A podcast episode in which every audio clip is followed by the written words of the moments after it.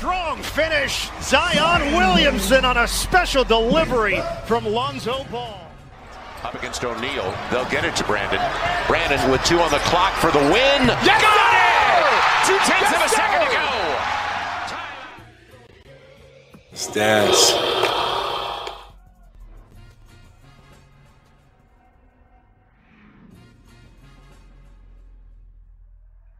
Olá, nação pelicana! Voltamos. E aí tá alguma coisa tá estranha, né, pessoal? É é porque o nosso host não vai estar aqui e eu vou estar comandando esta equipe com o nosso grande pessimista Rafa Politi e o nosso otimista Ivan. Pessoal, eu queria começar hoje, é, depois desse, início de temporada, pra esse clássico da música nacional. O que, que vocês acham? Garçom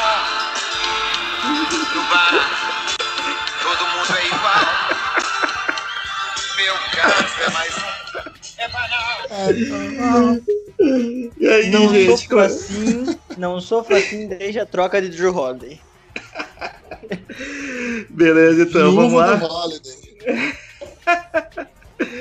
Então vamos lá, Rafa, dá aí sua, sua mensagem inicial pra gente começar os trabalhos. Fala pessoal, beleza? Nosso Pelicans aí, ó, mas eu sou pessimista, é nada, eu sou realista. Os números dizem que nós estamos a um jogo do play-in e é tudo que eu tenho de otimista pra vocês aí. Beleza, cara. E aí, Ivanzinho, vai ser o contraponto ou tu vai ficar do lado dele?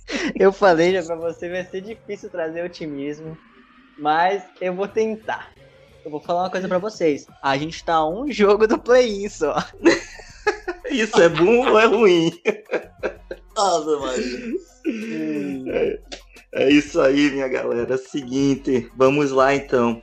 Pessoal, então só para começar com os nossos recadinhos, né? É, vocês sabem onde nos encontrar, né? Nós estamos nos principais agregadores aí de podcast e também estamos no nosso Fambonanet, que hospeda o nosso podcast, né? Agora, né, o Fambonanet tem um ranking, né? Então todo mês sai o ranking dos, dos podcasts, então o nosso, né, vamos dizer assim, nós estamos assim na parte de cima da tabela. A gente está melhor que o nosso Pelicans. Então a gente espera que vocês continuem dando esse apoio aí pra gente, né? Pra gente poder subir nesse ranking, né? Pra poder passar isso para mais pessoas e a gente poder, né? No caso agora, passar essa mensagem aí de otimismo, entre aspas, né? Do nosso time, mas com boas perspectivas para o futuro. Beleza? Então vamos começar com a nossa pauta. No último episódio que a gente gravou, gente, passaram 13 jogos, né? A gente até comentou no último episódio que a gente queria comentar vitórias.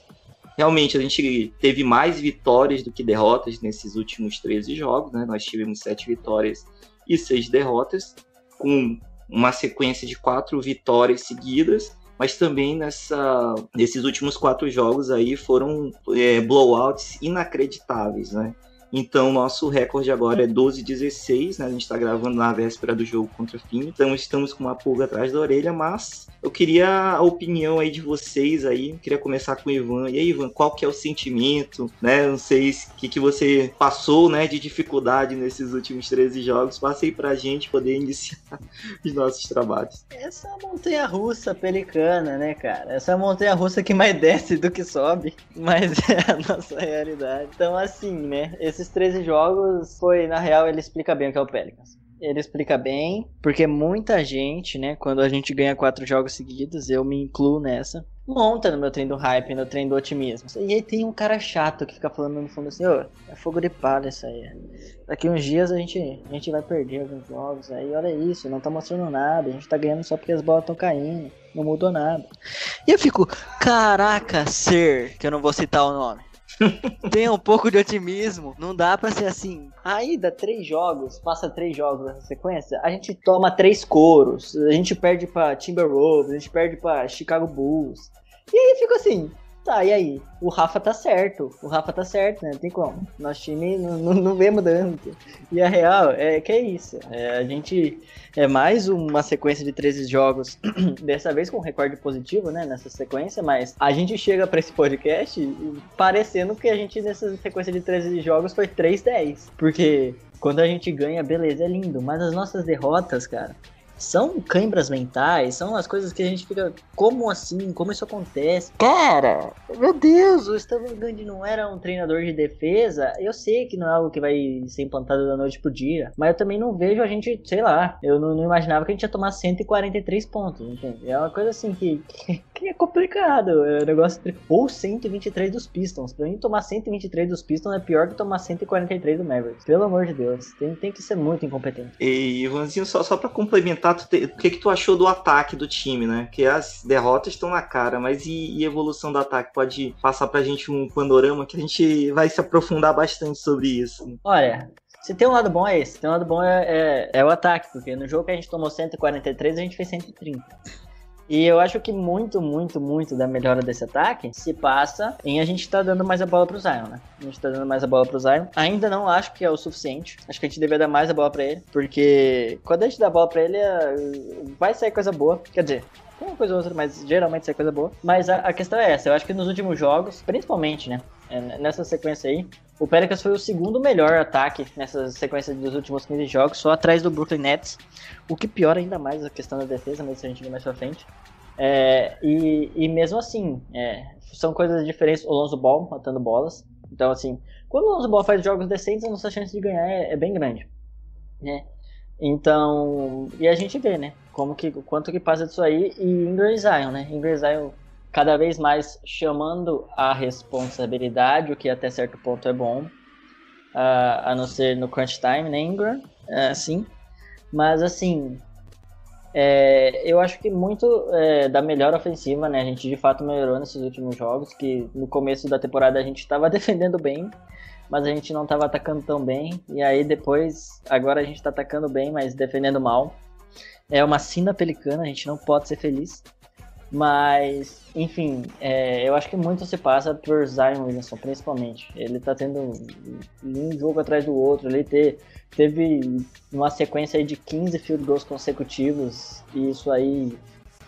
Meu Deus, a gente não via nem de, desde Hakim Olajuwon isso aí. É, foi realmente. Tem que dar a bola pro gordão, cara. A gente dá a bola pro gordão e, e, vive com as consequências. Pode ganhar ou pode perder por isso, mas a gente tem que dar a bola hum, para ele. Tá certo, cara.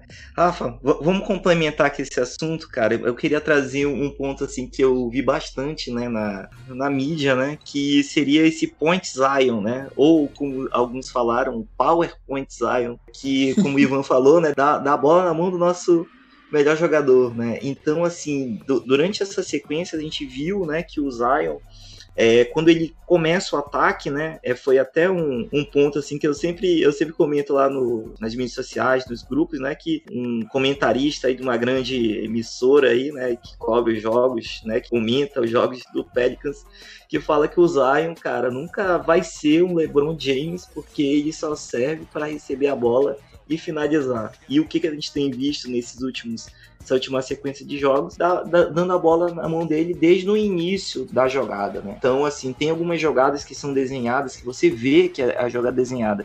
Por exemplo, quando o J.J. Redick entra, ele não tá matando aquela quantidade de bolas, o índice dele também acho que é o pior da carreira. É, mas o que, que ele tem contribuído, né? Ele vem e faz um, um screen, né? Um corta-luz na, na costa do, do adversário que o tá marcando o Zion. O Zion gera um pequeno mismatch, um pequeno desequilíbrio lá. Aí a defesa ela fica, não sabe se é o dobra nele ou sai no JJ Redick.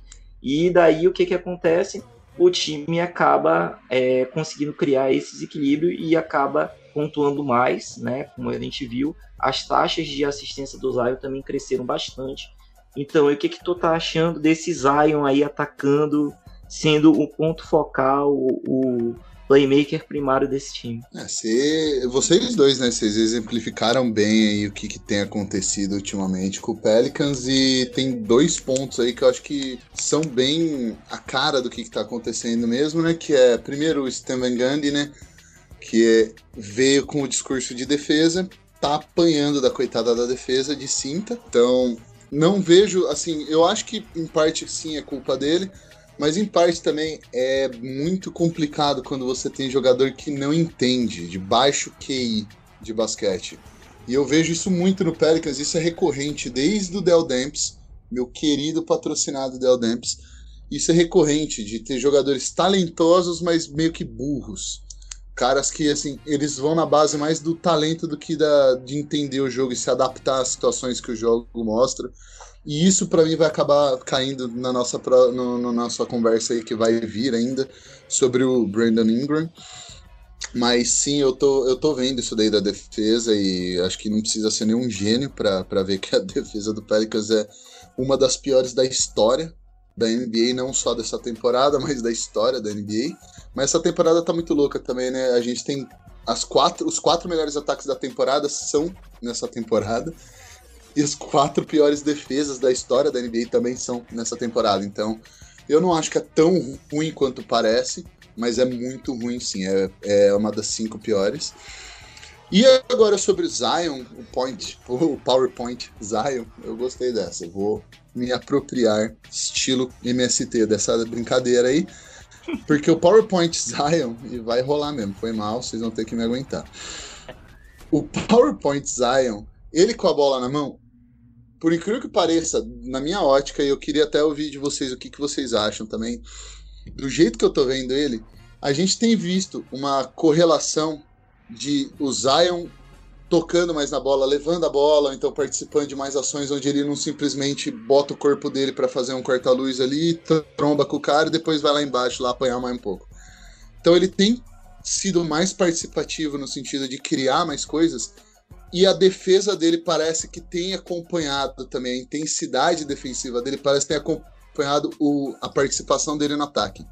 E isso eu acho a, a, sacada que finalmente a equipe de técnicos do Pelicans teve.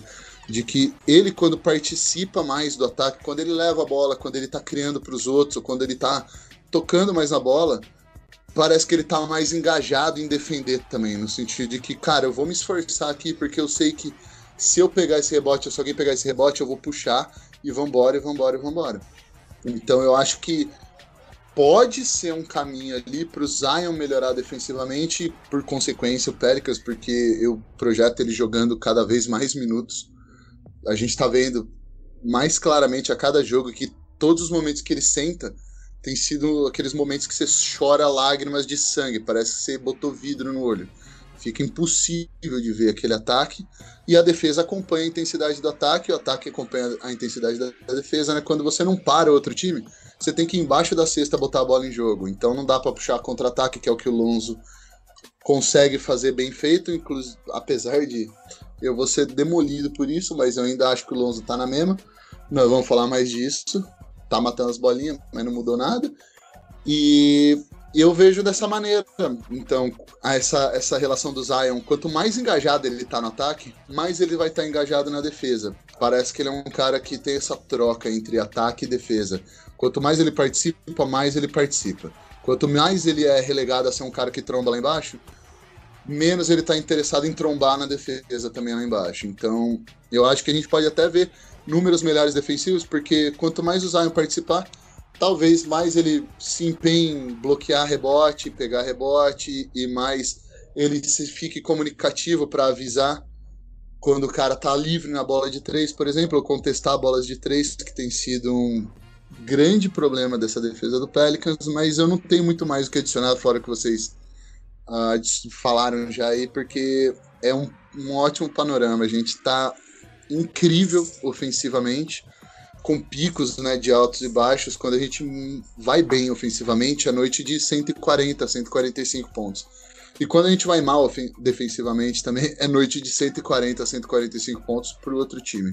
E aí você, porra, eu não consigo ver nenhum time da história ganhando jogos tomando 130 pontos por jogo. Então é bem o panorama que vocês pintaram aí. Uhum. É, então, assim, Rafa, realmente, cara, quando a gente. O, o Antônio Daniels, né, que é o comentarista né, da, da transmissão do, do Pelicans, ele sempre comenta né, que uma boa defesa gera um bom ataque, né? Então, realmente, isso, isso aí tá, tá na cara, né? A gente tá é, percebendo isso. Então, inclusive, né, é, aproveitando o que você comentou sobre o ataque levar, é, fazer mais de 130 pontos, mas também tomar mais de 130 pontos, o que eu tenho observado nas entrevistas do Stan Van Gundy, cara, é que ele nem fala mais sobre a defesa em si. Ele fala, fala só em defensive stops. né? Que é o que? Você segurar o adversário aqui, pelo menos umas, algumas posses que a gente resolve lá na frente, né? Então, com base nisso, Ivan, o que, que tem, tem visto aí dessa defesa, né? Além do que o, o Rafa comentou, né? É isso mesmo? É, Para esse ano não tem mais o que fazer com essa defesa? É só segurar um pouco, reduzir um pouco o volume do adversário? Ou tu ainda acredita que a gente vai virar um time defensivo? Olha, vocês já sabem há muito tempo que meu sonho é ser um time defensivo, né?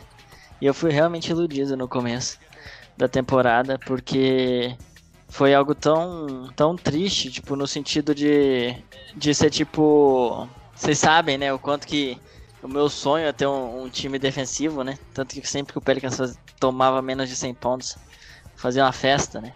E no começo da temporada até foi assim, né? Aconteceu alguns jogos e só pra me iludir. Eu já sofri um pouco com isso, fazendo até um paralelo no futebol americano que o Saints, né? Time de New Orleans também. É um time que tinha em 2014, 15, 16 os- dos melhores ataques da liga, da história da liga, assim, e a defesa era horrível. E o que a gente pedia é o que a gente pede agora aqui. O que você falou de defensive stops. A defesa do Pelicans não precisa ser top top 10 da liga. Não, se for top 15, top 20 ali já, já seria quase que suficiente. Porque a defesa não precisa ir bem. A defesa precisa ir minimamente bem. A defesa fazer um- precisa fazer um pouquinho de esforço. E eu acho que é isso. Porque, como a gente bem falou e vocês pontuaram muito, muito bem, o fato que ah, o nosso ataque, quase todo jogo, ou basicamente não, todo jogo, a gente vê isso ultimamente, vai render. Vai render, a gente vai fazer pelo menos 115 pontos, assim, sem sofrimento. E essa questão, a gente não precisa de uma defesa que seja boa, boa, muito boa, a gente só precisa de uma defesa que consiga parar quando necessário pro ataque fazer o resto. É, eu não discordo do Stamagandi nisso, mas eu acho que a gente, pra isso, a defesa precisa melhorar. E, e aí entra no ponto do Rafa, que depois ele pode até completar falando um, um pouquinho melhor da defesa. É o caso, tipo, de, de vontade. Porque, assim, e, e burrice. Exatamente, vontade e burrice. Porque o Ingram, muitas vezes, ele é burro. O Eric Bledsoe, o Eric Bledsoe, a gente. Eu até tava conversando hoje disso. A, a, e, pra mim, o que ele precisava render mais era na defesa. Quando ele faz as jogadas no ataque, eu fico feliz, é óbvio, mas não é o que ele precisava. Porque a gente tem três ou até quatro caras lá que conseguem dar conta no ataque. A gente precisava do Eric Bledsoe, que foi jogador é, de time defensivo. É, e esse Eric Bledsoe, assim, ele aparece uma vez por jogo, assim, no máximo. É algo bizarro. Ele, ele até faz uma jogada defensiva, mas você vê a maioria da, da partida, o Eric Bledsoe é, não fazendo nada demais.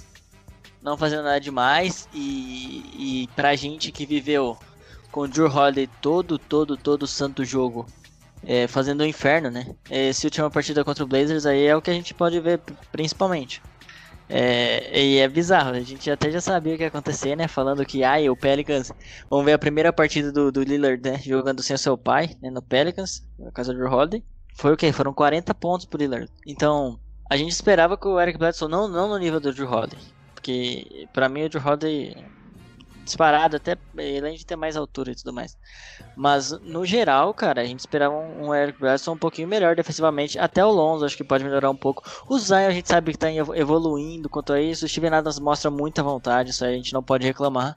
Então, o, o maior problema ali é que na posição 2 e 3 a gente acaba sofrendo muito. Sofrendo muito é, na defesa ali, né? Muitas vezes na 1, né? É, e, e a gente não consegue parar a estrela. Isso é outro ponto. A gente não consegue parar a estrela. É óbvio, você não vai parar uma estrela. Tipo, você vai limitar. Desculpa, a gente não consegue limitar a estrela. Se você pega o Zé Clavini, destruiu a gente. O Jamoran destruiu a gente. O, o, isso que o Jamoran nem é uma estrela consolidada ainda. Luca Doncic destruiu a gente. É, Damian Lillard destruiu a gente. É, cara, qualquer estrela que pega e joga o que sabe jogar, a gente não, não consegue fazer nada. Até o, o- Bradley Beal, que a gente ganhou o jogo, mas o, Bradley Beal fez porra, 47, né? Essa é o seguinte, a gente não consegue. A gente não. Nossa, contra, no jogo contra. Desculpa, eu tô até me alongando bastante, mas no jogo contra o Mavericks, eu fiquei besta, cara. A gente não dobrava no Luca Doncic. Tipo, você podia deixar qualquer outro jogador é, arremessar, não sendo o Luca Doncic. E toda jogada a gente deixava o Luca Doncic arremessar. É triste. É, Ivanzinho, realmente, esse jogo aí do Dallas, cara, foi realmente muito, muito assim, sabe? Você pensa assim, né? Não, cara, o Luca Doncic chuta, tá chutando 30% para 3. Não, vamos, vamos deixar ele o, o, marcador primário, que no caso era o Lonzo, e vamos segurar os restantes. Mas, cara, é um outro tipo de jogo quando você joga com uma estrela, né?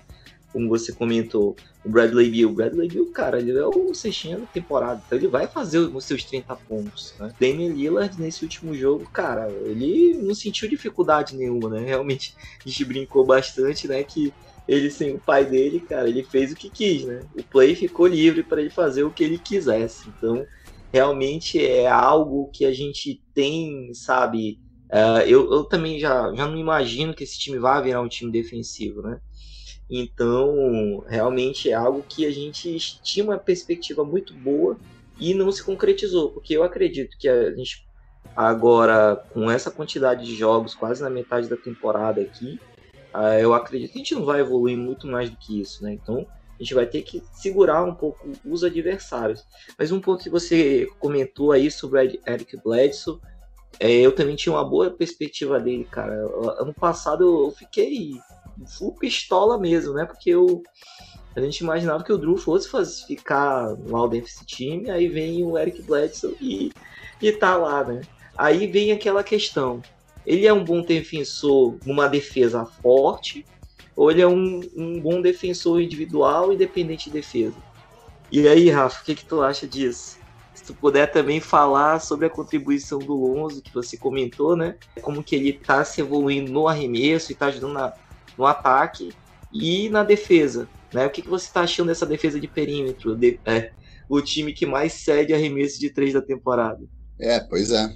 É, é complicado, né? Porque vocês, de novo, vocês pintaram um bom panorama do que está acontecendo, que é a gente não, não trouxe, pelo menos na realidade, no papel até que a gente não perdeu tanto, mas na realidade não está se traduzindo, né? A gente perdeu muita defesa na realidade, o que parecia ser difícil, né? Dados os times do Alvin Gentry, quando a gente olhava os times do Alvin Gentry, não era exatamente um time que você olhava e falava assim: caramba, esses caras estão defendendo. Então é até complicado você pensar que a gente diminuiu no quesito defesa, a gente ficou pior na defesa. Uh, o Drew faz muita falta, assim, porque, que o Ivan falou, ele tem tamanho, ele, ele é inteligentíssimo, esse é o problema. A gente trocou por um cara inteligente versus um cara atlético, que é o Bledsoe. E o Bledsoe, a gente sabe que não tá mais na flor da idade, né? Ele já não é mais o mini LeBron que conheciam ele em Phoenix faz um tempinho. E ele precisa, e no geral, acho que muitos times precisam, né? Muitos times não, desculpa, muitos jogadores precisam focar um pouco mais em inteligência, entender o jogo, ver o xadrez por detrás de botar a bola na cesta ou parar o outro cara de botar a bola na cesta. E eu vejo que isso é bastante, assim, responsabilidade da equipe técnica. Eu, particularmente, eu tal, eu não sei, eu queria até ouvir de vocês também. Eu não ficaria tão incomodado do time jogar direito e perder. Como eu fico incomodado do time ter altos e baixos dessa maneira. Porque para mim é muito claro que esses altos e baixos tão extremos, eles são fruto de talento. Pô, os talentos os caras têm. Eu acho que o Pelicans é um time muito talentoso, muito mais talentoso do que o San Antonio Spurs, por exemplo. E sim, os caras têm The Rose, beleza, mas sério, não, não. Pô, olha onde os caras estão. Eu não tô falando que todos os caras do Spurs são mais também mais inteligentes que os do Pelicans, mas no geral, eles são pelo menos mais disciplinados, isso eu tenho certeza. Então eu acho que se não for na inteligência, vai na disciplina. Se você não entender o que está fazendo, você vai obedecer pelo menos o técnico. E eu não consigo ver até agora eles fazendo isso. Prova disso é que sempre os terceiros quartos nossos a gente começa tomando aquele socão no queixo que dá aquela tonteada. Então é. E eles fogem do script, eles fogem do que com certeza eles estavam fazendo nos dois primeiros quartos o Ingram é um puta exemplo disso. Ele começa. Eu tenho essa impressão de que ele começa todo jogo pegando fogo. Parece que todo o primeiro quarto dele ele, ele larga tipo 12, 14 pontos no primeiro quarto. E você vai ver ele termina o jogo com 18, com 20 pontos. Você fala, cara, não é possível isso. Os números dele parecem bons, mas. E são bons, mas a constância falta. E eu vejo isso no Pelicans. A defesa do Pelicans parece que quando toma aquele socão que uma hora vai vir Uma hora os, os caras vão pegar fogo em algum momento do jogo. Você precisa, que nem você falou, Gilson, stops. Você precisa segurar os caras até esfriar a mão. E aí, vambora, vamos voltar mesmo trabalho no escritório, vambora. E eu vejo que o Pelicans não tem essa inteligência tanto de entender o jogo quanto emocional.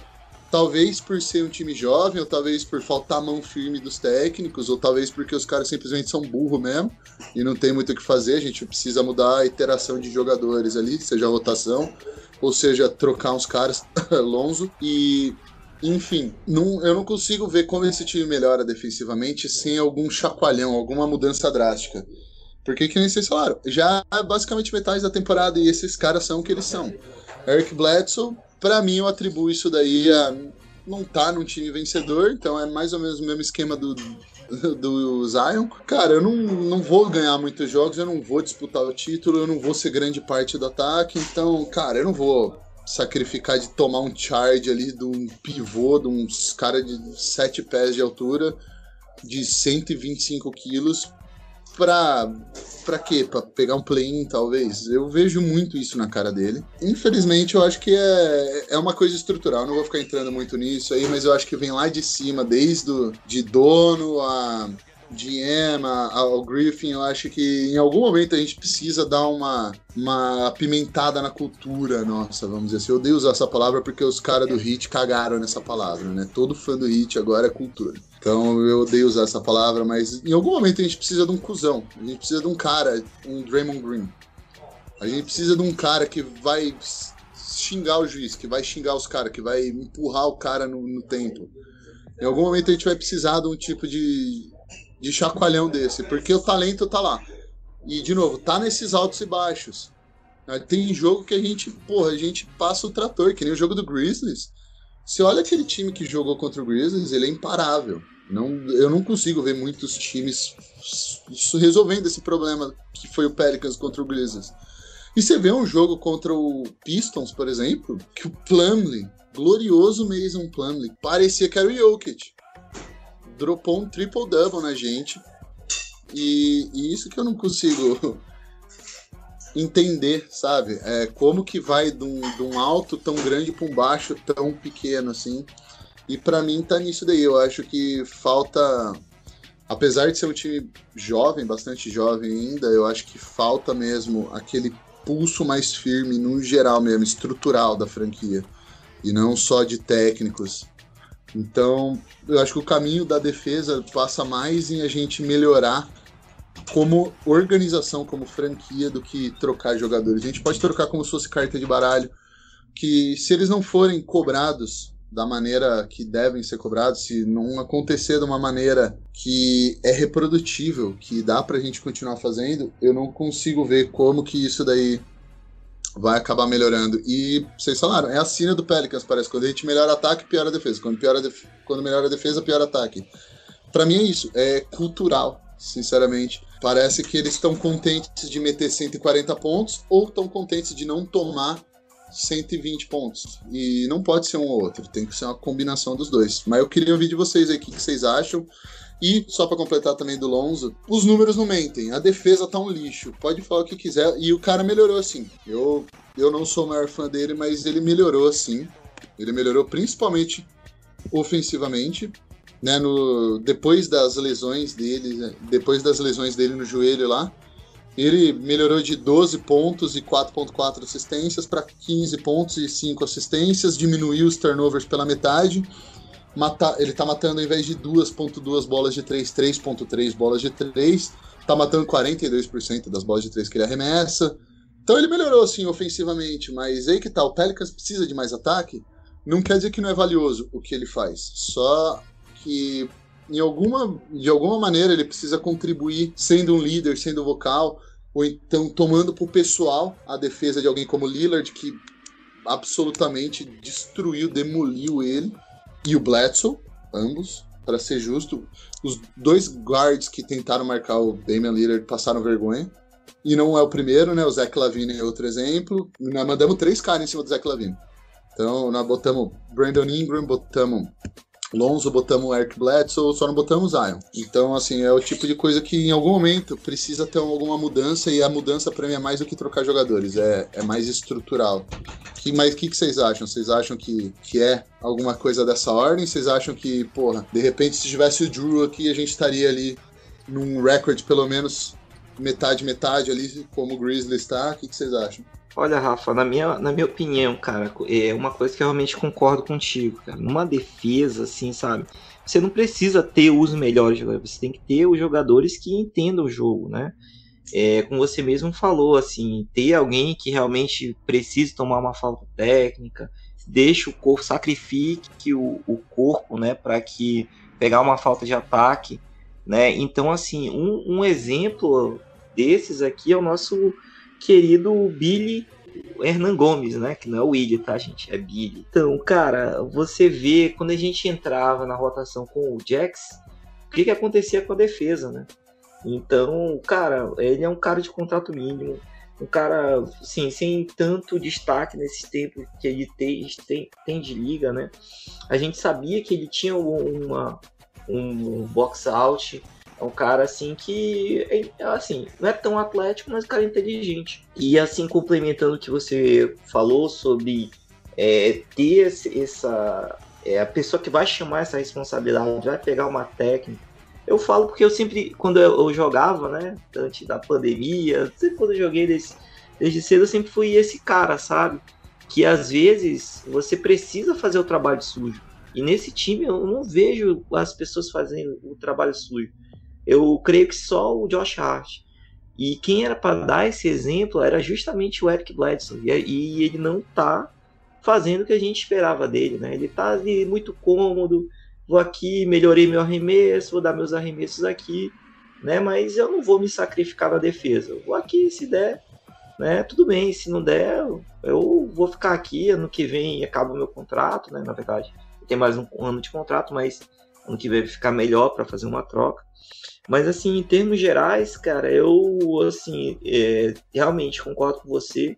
Outro ponto também que realmente para corroborar com essa questão da cultura é essa questão dos terceiros quartos aí da volta do vestiário. Isso não é de hoje, isso já vem de muito tempo.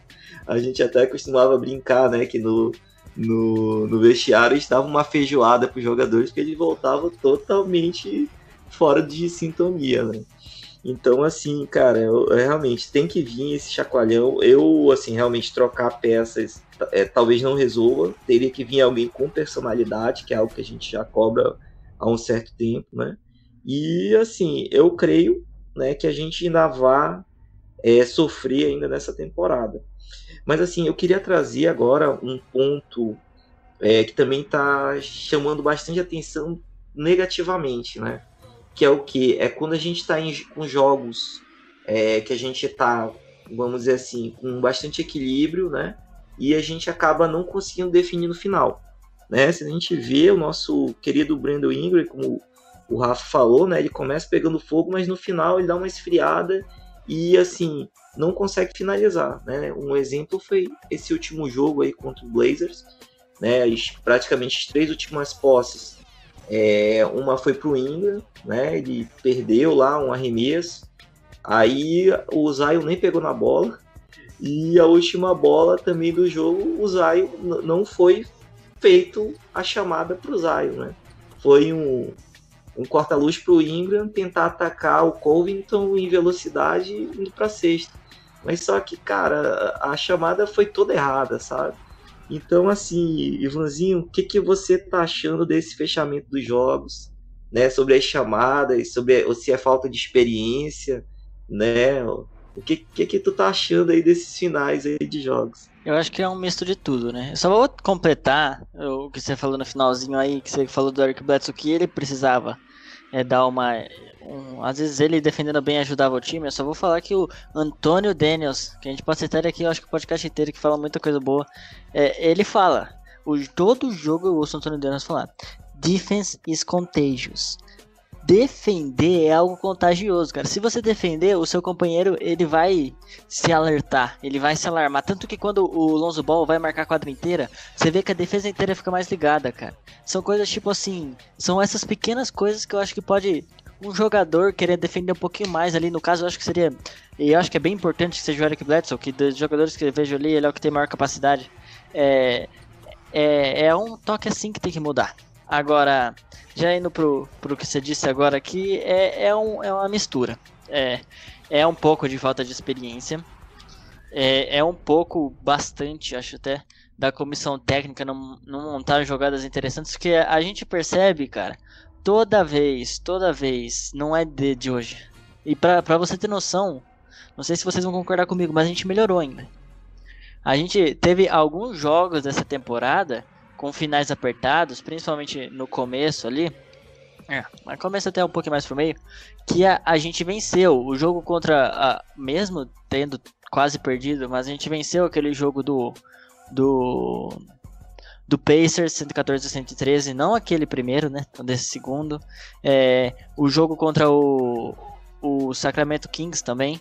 Então, assim, tem algum, alguns jogos, algo que, assim, na temporada passada, qualquer jogo que ficasse pro final aí no Crunch Time, a gente sabia que a gente ia dar um jeito de perder. Essa temporada tem um outro ainda que a gente vence. Mas eu acho que é algo que tem que, tem que ligar para todo mundo. A comissão técnica tem que, aprender, tem que aprender, não, tem que melhorar nas chamadas. E eu acho que isso agora a gente tem um ponto a mais. Na temporada passada, toda a bola no crunch time era no Ingram e beleza, tinha que ser no Ingram mesmo. O Zion tava na primeira temporada, tava em evolução, tudo bem. Não era a estrela do time mesmo, a gente já sabia disso, né? Não é. Mas essa temporada, com o corrimento da temporada, para mim hoje, e eu acho que vocês não sei se concordam comigo ou não, mas é, é, a tendência é que o Zion já é uma estrela uh, maior que o Brandon Ingram nesse momento um, muito pelo, pela evolução do Zion e um pouco pela involução do Ingram, né? Não involução, mas a gente vê que ele, como vocês já bem falaram aí, não tá sendo o cara sensacional, assim. É muito bom, mas não é um, um All-Star sensacional. E eu acho que a gente precisa. Precisa. Que eu falei, já também volto numa parte do podcast que eu falei que a gente precisa dar mais ainda bola pro Zion. Eu acho que é muito disso, cara. Se você dá a bola pro Zion, olha o tanto de jogadas que o Zion consegue pelo menos uma falta ali dentro. A chance de você dar a bola pro Zion e você, na infiltração ali, conseguir pelo menos uma falta é gigante, cara. É gigante. Não que toda bola no crunch time tem que ser pra ele, não. Mas a grande maioria. Eu acho que, que é um ponto assim que é algo que óbvio, é algo mais recente, né? Não, não é uma coisa que resolveria nosso problema crônico de muito tempo atrás. Isso eu acho que vai mais na conta da, da, da montagem de jogadas mesmo. Mas hum, atualmente eu não daria bola pro Ingram no final do jogo, não. Eu daria bola pro Zion, cara. O Zion é, é, o, é o cara que, que tem a maior chance e, e contra quase qualquer ala pivô que esteja marcando ele vai ser um mismatch então, eu acho que a capacidade do Zion atualmente é, coloca a gente já numa situação de dar bola para ele. Eu, eu, sei que tem toda a situação um pouquinho de hierarquia e tal. O Ingram, é, eu não tenho palavras. O Ingram é muito, muito, muito bom jogador mesmo. É, boa parte do jogo, dos jogos eu admiro mesmo ver ele jogar. Mas a, a gente tem que, tem que se tocar também. A, a, além de tudo, a, o Ingram pode até, sei lá, continuar sendo um jogador melhor que o Zion. Mas a, a o, o, Zion atualmente tá, tá em uma fase melhor que o Ingram. Então é uma situação no jogo, nesse último jogo especificamente, que a bola tinha que ter no Zion. Eu acho que é até o Zion no career high, career high, você tem que dar bola pro cara. N não, não tem o que falar. Isso vai na comissão técnica também, né? Tá certo, Ivan. Concordo muito contigo, cara. É, dessa, dessa situação é de como que a gente está utilizando as rotações, né? Então a gente sempre tem ou o Ingram ou o Zion em quadra, né? Porém, né, como vocês sabem que o nosso banco é um dos piores da liga. Interessante a gente comentar sobre esse teto do Ingram, né, cara? É, com o Zion carregando mais a bola, né, a gente faz um comparativo. Assim, não é justo fazer isso, mas comparando se é o Zion tem jogado muito parecido com o Giannis, né, tentando levar a bola. E o, nós temos o Chris Middleton, que é um All-Star, mas só que o jogo dele é muito parecido com o Ingram, né? É um arremesso de média distância de segurança, mata a bola de três, mas assim, você não vai jogar todas as cartas dele, né? Tu imagina que o Ingram tem esse teto para ser a estrela no mesmo nível do Zion, ou ele vai ser uma estrela, mas só que para complemento do Zion? Eu, eu vejo assim o Zion como um, um cara assim, ele é, ele é um cara que eu não consigo traçar um paralelo para cima dele, sabe? Ele, ele tem um potencial de ser meio que Yannis assim, mas ao mesmo tempo eu não acho que ele. Eu não, nunca acho que ele vai chegar no nível de controle de bola que Yannis tem, por exemplo.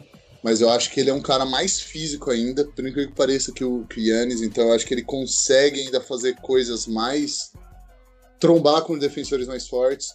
Eu não acho que ele é tão atlético, por incrível que pareça. Beleza, ele pula alto, mas uma coisa é você pular alto, outra coisa é você ter potência, né? E outra coisa é você conseguir fazer algumas das coisas que o Yannis faz, mas enfim, eu acho que fisicamente eles são meio que similares, mas eu não, não consigo ver ele como o cara que, que tem um controle de bola igual o Yannis. Só que ao mesmo tempo ele tem uma dominância assim no, no garrafão, meio que cheque. E ao mesmo tempo ele, ele consegue jogar muito mais assim, com um leque muito mais aberto de opções do que o Shaq. Só que ele também não tem, não é 7 pés e 1, então ele não é o tamanho do cheque, nem o peso do cheque. Então é complicado, assim, eu não consigo traçar um paralelo pro Zion, porque ele é um cara meio que único, sabe? Ele não, não é. Ele é uma mistura de vários caras bons, só que nunca teve alguém com essa mistura, assim, ou pelo menos parecida com ele. Então eu acho que é muito difícil a gente projetar pra frente, porque a gente viu ele matando bolinha de três ali em ritmo, a gente vê ele achando cara livre, a gente viu ele pegando rebote. Pô, pega o primeiro jogo dele, primeiro jogo como profissional contra o Spurs.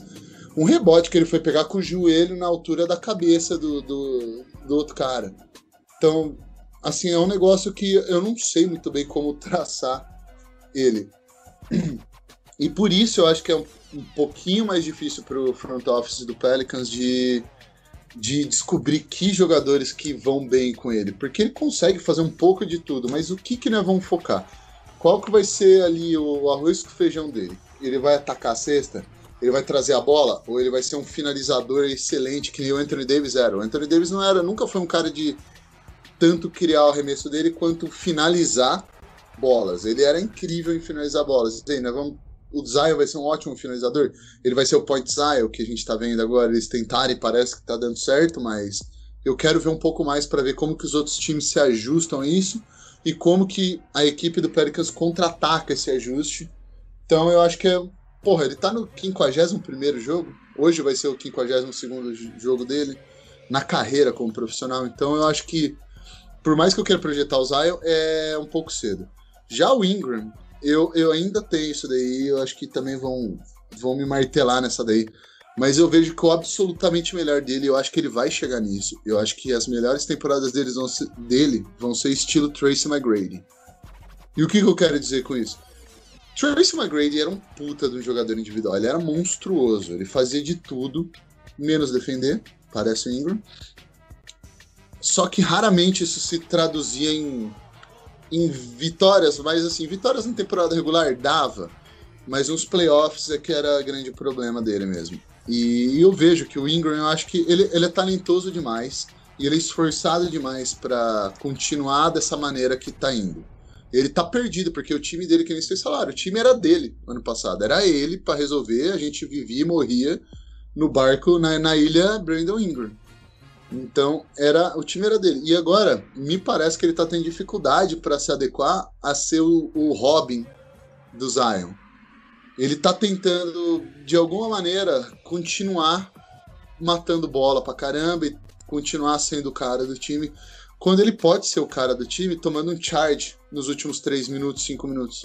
Ele pode ser o cara do time dando a bola pro Zion e totalmente destruindo o cara que ele tá marcando e isso vai demandar alguma evolução dele, principalmente de velocidade lateral. Ele não é o, um cara que se movimenta lateralmente muito rápido.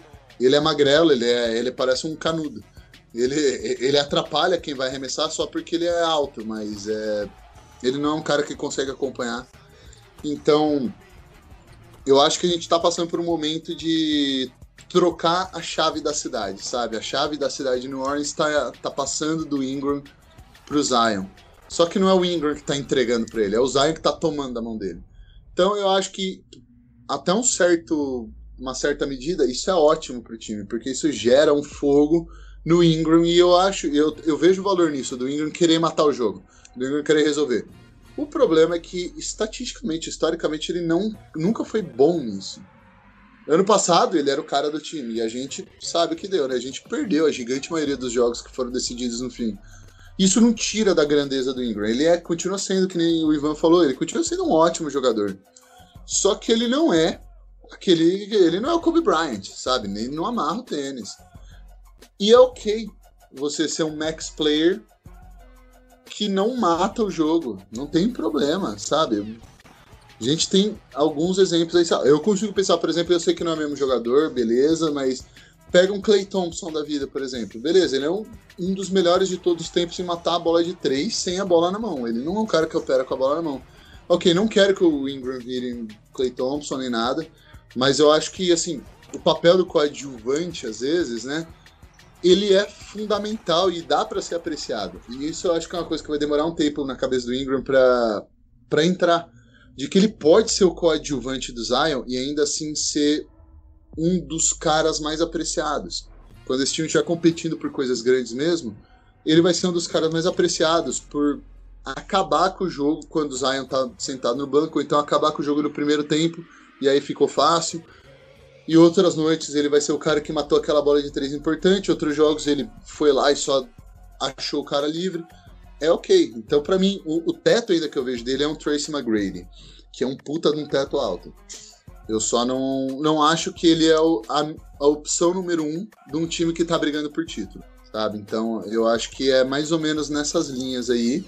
E só para complementar rapidinho mais uma coisa aí de que o Lonzo, o Lonzo ele é um bom conector, ou seja, ele é um cara entre jogadas, ele é um cara entre o rebote e a cesta, ou ele é um cara entre o, a defesa e a cesta do outro lado. Eu acho que ele é um tipo de cara assim que. Por que, que eu gostaria de trocar ele? Eu quero trocar ele. Gostaria não, eu quero trocar ele. Eu acho que isso é inegociável na minha cabeça.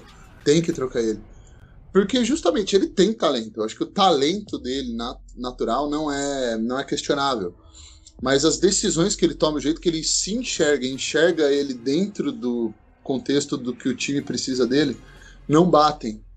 Então, eu sou totalmente a favor de abrir mão do skill set dele, do que ele traz para a mesa, para trazer alguém que tenha mais noção do que ele traz. De novo, eu acho ele um bom jogador, sim mudou minha cabeça esse ano. Eu achava que ele não era um bom jogador. Eu acho ele sim um bom jogador hoje, sim. Só que eu não acho que o que ele acredita que ele deve fazer pro time é o que o time precisa mesmo. E principalmente com Zion Ingram, para mim tá cada vez mais claro que o que ele acha que ele pode contribuir pro time não é o que um time com Zion e Ingram precisa. Então eu acho que a gente deveria bater o martelo o quanto antes nele, aproveitar essa boa fase dele que eu não sei se é duradouro ou não. Os números talvez digam que é, mas de qualquer maneira eu não.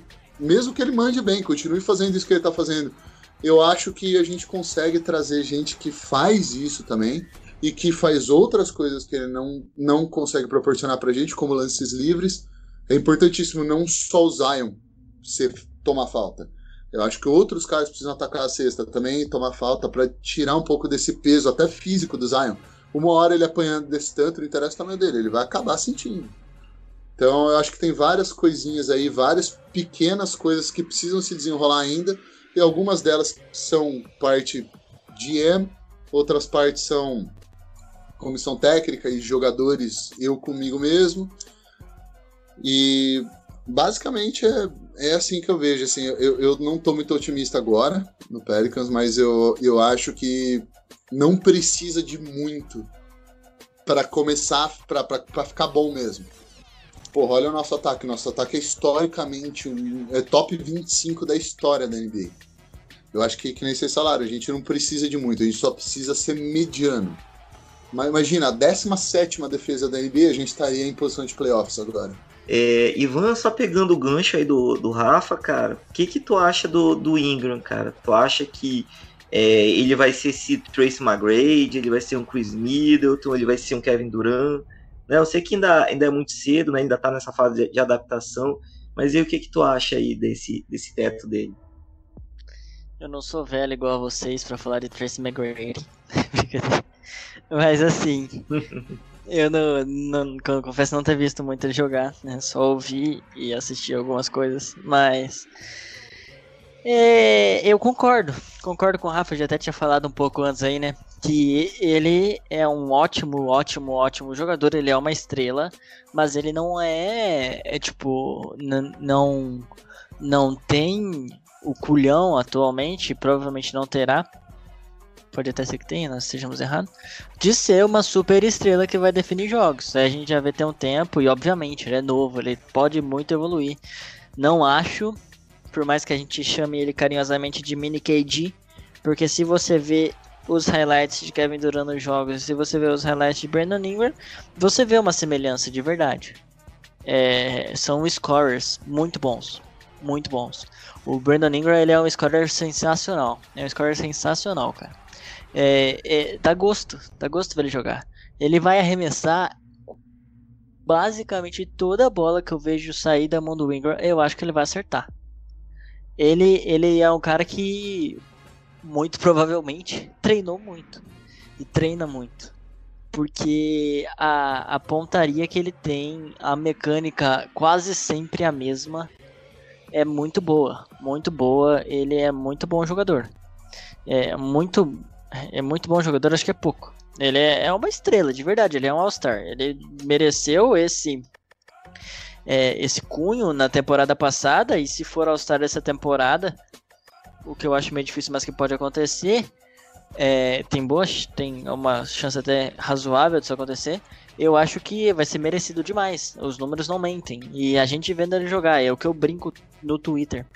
O, o Ingram, é, o mid-range do Ingram é a oitava maravilha do mundo. É uma coisa que a gente não, não dá tanto valor na NBA de hoje, né? Mas é uma das coisas mais lindas de se ver. E, e quando ele manda mid-range é muito difícil errar. E, e, é isso. Eu acho que, respondendo a pergunta agora, não acho que chegaria, chegaria aos pés do KD. É, ou pode ser. Pode ser uma estrela secundária. E o que eu acho que se ele se encaixar assim vai ser ótimo o, ao lado, um pouquinho abaixo do, do Zion Williamson. Mas, cara, essa aí é uma dupla que a gente podia falar. Pode, no futuro aí, vamos ver, depende muito da evolução do time em si.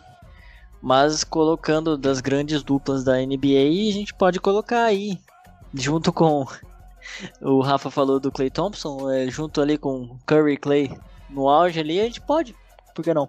Algum dia colocar Zion Ingram, porque com o Zion, na minha visão, em primeiro plano, assim como o Curry, e o, o Ingram na função do Clay. Eu acho que é algo assim que dá para comparar, obviamente não em estilo de jogo, pelo amor de Deus, mas é, em dupla e, e, importância, o Ingram ele pode muito bem ser um jogador que ganha contrato máximo, assim como o, o Middleton também ganhou.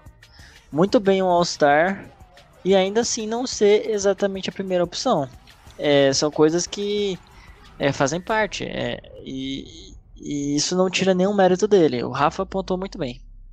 Muito bom, muito bom. É bom a gente, às vezes, fazer essa reflexão, né? A gente não, no caso, ele recebeu um max contract agora, a gente imaginava que é, ele pudesse se é, evoluir, ser a primeira estrela do time, mas é aquela situação, né, gente? Tem que realmente avaliar como que vai ser a evolução dos dois, mas realmente ele está tentando se encaixar, ele está tentando é, desenvolver isso, né? E para que ele possa ser um, é, no caso, essa segunda estrela que a gente precisa. É, só, só, complementando né, a questão do, do Lonzo, né? O, é aquela coisa né, que a gente sempre comenta, né? Quando o Lonzo vai bem, quando ele mata as bolas e vai bem na defesa, a gente ganha. Quando ele não vai tão bem, a gente perde. Então, é o Marcão tá aqui, né, para falar aqui mais que ele que é o, o nosso insider do Lonzo, né? É, a gente até chegou a comentar assim que a gente faria é, é, no caso, alguns comentários sobre o Lonzo, mas assim, no, no, próximo eu creio que ele vai participar e daí é, eu creio que até lá a gente vai ter essa noção é, de como que vai ficar. Gente, já caminhando para o nosso final aqui, né? Que a gente já tá, já tá quase no início do jogo aqui, que a gente tá na véspera do jogo do, do Phoenix, tá, gente? Então, a gente já tá caminhando pro final. É, eu, queria, eu queria ver com vocês, rapidamente, o que, que vocês estão achando do Kyra Lewis Jr., né?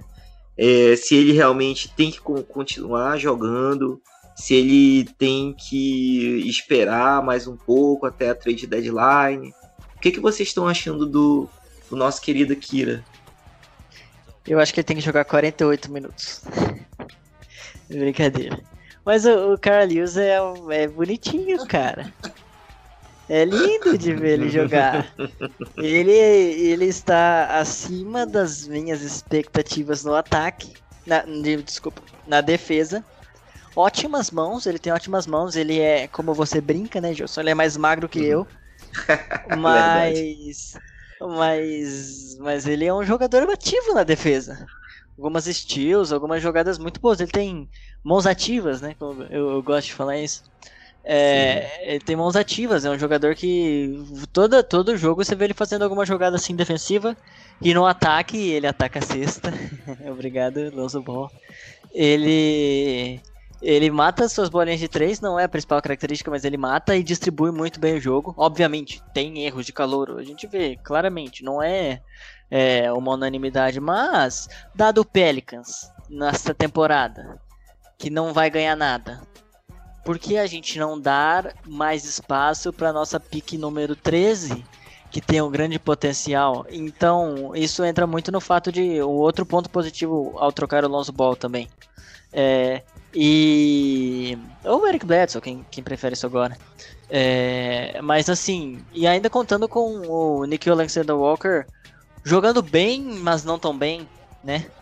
Então, eu acho que isso, né, na verdade, o, o, a inconsistência do, do Nick Alexander Walker abriu espaço para o Cara e o Kyra Lewis a, a entrou e aproveitou muito bem. Então, eu acho que, que temos que continuar dando minutos para ele sim e eu tô gostando bastante do que eu tô vendo até agora. E aí, Rafa, o que, que, tu acha aí? Pode defender o seu protegido, tá? Que o, o Ivan atacou diretamente seu protegido. É, eu senti um ataque pessoal aí com meu meu compadre Nó, meu compadre Nick Alexander Walker. Coitado do menino, ô louco. Só porque ele não mata uma bola. Tem essa não, coitado. Só por isso. Não, só. mas só, só, assim, porra. Tirando aquele jogo do Clippers lá, eu se ele tá arremessando, eu já tô olhando pro Adams, que nem dá mais pra olhar hoje, né? Porque ele tá machucado. Então, tão ferrado. Mas o meu compadre Nikhil, é, eu, eu concordo com você agora. É, o Kyra, ele, ele é um cara muito rápido, né? Então, eu acho que dá pra gente ver que ele é inteligente o suficiente para ele entender, pelo menos, o que, que tá acontecendo na jogada. Se ele é burro nível rookie, que todo rookie entra meio cabação na NBA mesmo, não tem o que fazer. É a melhor liga do mundo e, porra, por melhor que esses caras tenham jogado no college ou lá fora, no caso do Luca, por exemplo, é outro nível aqui. Então, é, vai acabar dando uma sofrida e isso que você falou é de deflections mesmo, de deflexões mesmo, de tocar na bola. Dar aquela desviada com a bola só mostra que ele tá lendo certo, ele só ainda não tá acertando todas as jogadas. Então isso é muito promissor. O grande problema dele é que ele é realmente ele é um palitinho mesmo. É, parece uma criança perto dos homens ali. E isso é complicado para ele, principalmente defensivamente. Ele vai ser atacado defensivamente, como fizeram algumas vezes já nos últimos jogos que ele tem tido minutos. Mas sim, e a bola de três dele, várias pessoas ali, vários insiders do Pelicans, vários, né? Como se tivesse 20, né? Mas os insiders do Pelicans têm falado que treino após treino, o cara é automático de três. O cara é muito bom, não quer dizer que ele é o novo DJ Redick nem nada, mas assim, ele é um cara que parece ser confiável na bola de três. Ele é um cara que você pode contar para matar aquela bola livre mais vezes do que ele vai errar. Então eu acho que isso já ajuda bastante ele entender o jogo, ele saber onde tá, que foi o que vocês, pô, o Ivan citou super bem. Ele parece que ele tá sempre tocando na bola. Isso é um puta do indicador de que esse cara sabe o que ele tá fazendo na defesa. Ele não tá só confiando de que ele é mais rápido, ou que ele é mais forte, ou de que ele é mais longo. Ele sabe onde tá. Isso é um ótimo indicador de bom defensor. E ele mata assim as bolinhas de três dele. Eu acho que é questão de tempo e confiança e repetições mesmo para ele, para ele começar a matar consistentemente bolas de três. E atacar o garrafão, cara, é, é, acho que é o principal problema do Lonzo. Não sei se é porque ele arremessa mal lance livre, o que que acontece com ele, mas ele não ataca, parece ter uma linha imaginária ali na linha de três, um, uma parede imaginária para ele que ele não passa daquilo. E quando ele passa, geralmente, ou ele consegue fazer a cesta, que é umas, sei lá, parece que umas 30% das vezes, mas mesmo que ele não faça a bandeja, parece que ele gera sempre um rebote ofensivo pro Zion, ou pro, pro Billy, ou pro Adams. Então, eu, só sai coisa boa quando você é agressivo. Você às vezes força o juiz a marcar uma falta mais ou menos ali, porque você tá sendo agressivo o tempo inteiro. E isso eu gosto do Kyra. Outra coisa para ficar de olho no, no jogo do Kyra é o floater dele. É aquele floater, aquele teardrop dele ali. Não é uma bandeja, mas não é um arremesso também. Aquele arremessinho ali. Ele é ótimo naquilo eu gostaria muito de ver ele fazendo mais disso, porque ele não tem tamanho para ir lá trombar com, com, os pivôs. Então eu acho que a estilo do, do Chris Paul, Chris Paul no começo da carreira dele era monstro nisso. Ele, era, ele dava aula de, de floater. E eu gostaria muito de ver o Kyra fazendo isso. Do mesmo jeito, do mesmo jeito que eu gostaria muito de ver o Stan Van Gundy botando Lonzo para jogar de costas para cesta. Depois procurem um cara chamado Andrew Miller. Quem é mais novo aí talvez não, não conheça muito bem ele, mas era um armador também muito bom, que me lembra bastante o Lonzo, e jogava de costas para cesta. Então é uma sugestão minha aí para o Gundy. Sean Livingston. Sean Livingston também, mas o Sean Livingston era mais do tamanho, né? O Andrew Miller era até menor do que o Lonzo. O Sean Livingston era do tamanho do Lonzo mesmo. Era, é, eram dois armadores muito grandes. Mas e o, Andrew Miller é aprendeu a arremessar. O Andrew Miller aprendeu a arremessar no final da carreira, que nem o Jason Kidd. É, e quem sabe no final da Ele carreira o Lonzo Ball aprende a infiltrar. Nossa, Beleza. O Marcão vai ficar com ódio da gente. Vamos vai. lá, gente. Se contenham, se contenham, por favor. Beleza, gente. Pra Isso, gente acabar aqui, temos oito jogos até, acho que não só o Star Game, né? Oito jogos, acho que é isso. É, Phoenix, Boston, Detroit, Milwaukee, Spurs, Utah, Chicago e Miami. Sendo que seis desses são em casa e dois fora. Qual que é o palpite? 50%? Alguém joga mais? Três vitórias. 3-5, né, Rafa? vou, é, vou anotar aqui. Né? Vai lá. vai lá, vai lá, Ivanzinho. 5-3.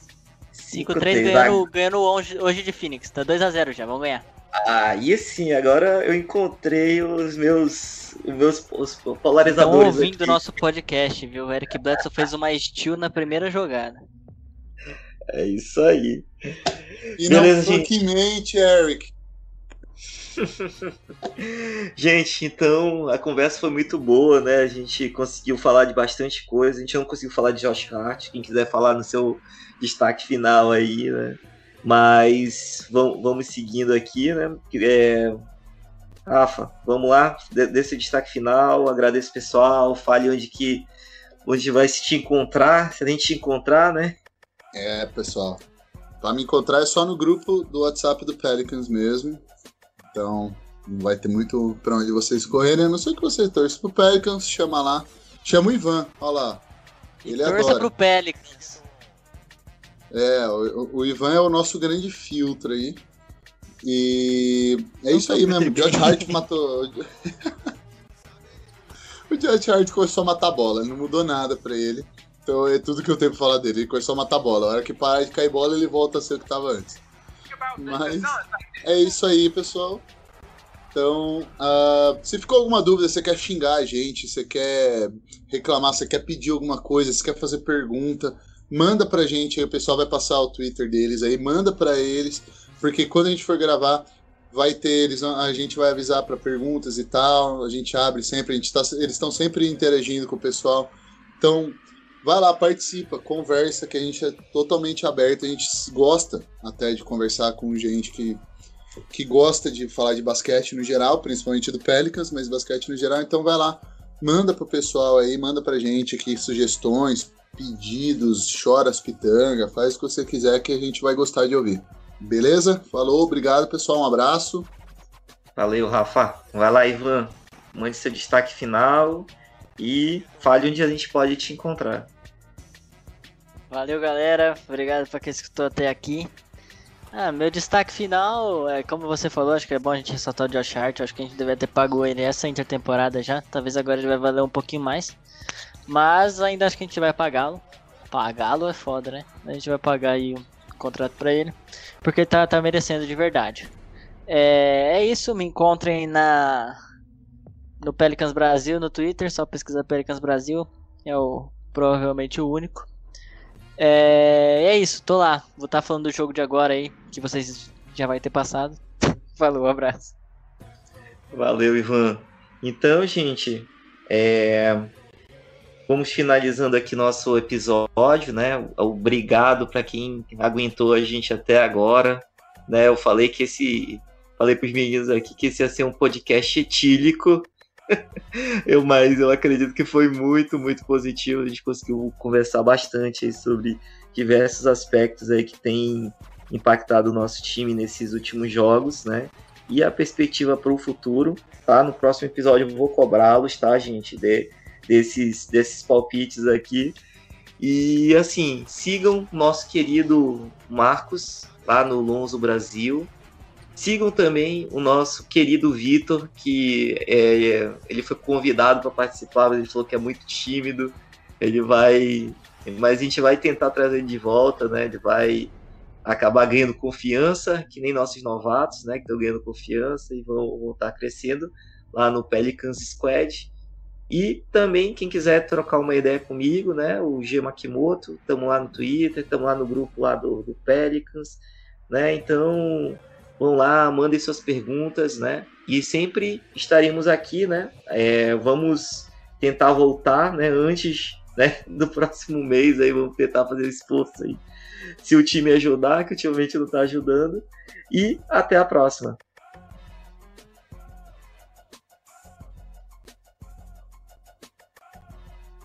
Esse podcast faz parte do site Fambonanet. Acesse fambonanet.com.br.